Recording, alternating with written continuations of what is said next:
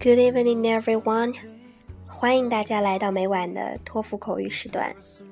最近昼夜温差较大，感冒频发，大家要注意增减衣物，保持健康哦。今天的托福考试，各位小伙伴们貌似都发挥的不错，所以嘛，practice makes perfect。那些还没有考试的小伙伴们，也不要放松对自己的练习哦。下面。我们来一起分享一下今天十月二十六号托福考试口语部分的独立任务。下面我们来看题。Task one. Nowadays, robots are widely used in the society. What are the benefits and risks of this? 当代，机器人被广泛的应用在社会当中，请谈谈它的利与弊吧。好了，首先我们就好处来看，机器人可以大大的提高的我们生活和工作的效率。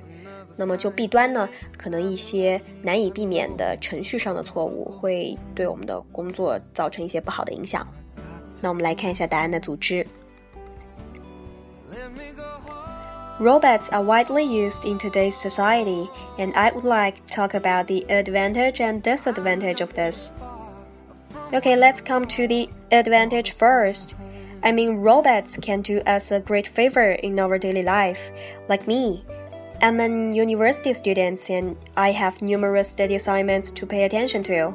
So maybe I'll spend more than 10 hours per day to study in the lecture hall, to make a research in the library, or undertake chemistry experiment in the science lab.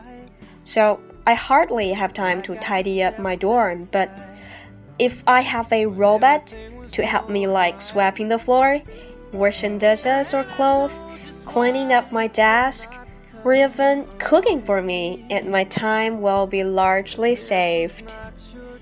And then let's come to the uh, disadvantage of the robot you know, sometimes robot may occur some inevitable programming errors and it will waste people much money, energy, and time to fix this kind of problems.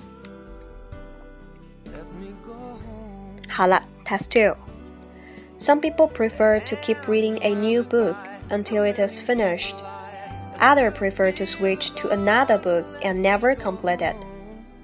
一些人呢，他们喜欢把一本书全部读完之后，再开始一本新的书的阅读；而另外一些人呢，却觉得我那本书没读完，我也可以同时读一些新的书籍。那我们可以选择后者，因为这样读的东西可能就是会多一点点，那有利于我们拓宽视野。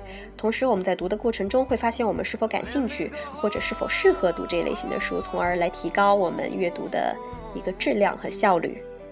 好，那我们来看下答案。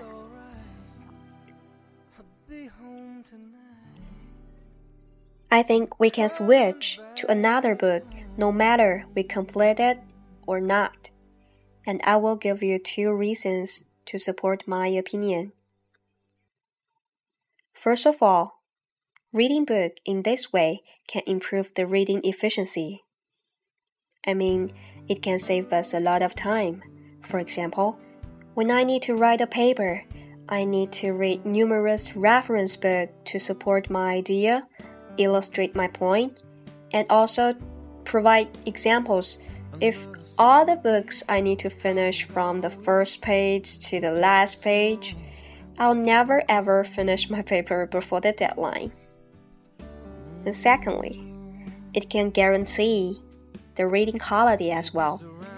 Whenever you find this book is hard to comprehend or appreciate, continuing your reading just wastes your time. Take myself, for example. I spent the whole semester to read a book about the philosophy, but I still cannot get the essence of the book. 好了，今天的内容全部分享完毕。两道题目，不知道大家是不是也能快速破题、深化细节、流畅开口呢？紧张的十月基本快过完了。 那么十一月的考试接踵而至，小伙伴们可不要松懈哦。我们下回再见，拜拜。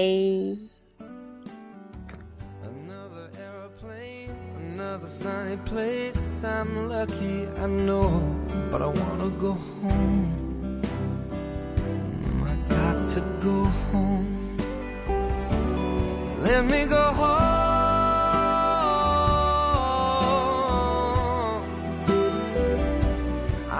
just too far from where you are. I wanna come home.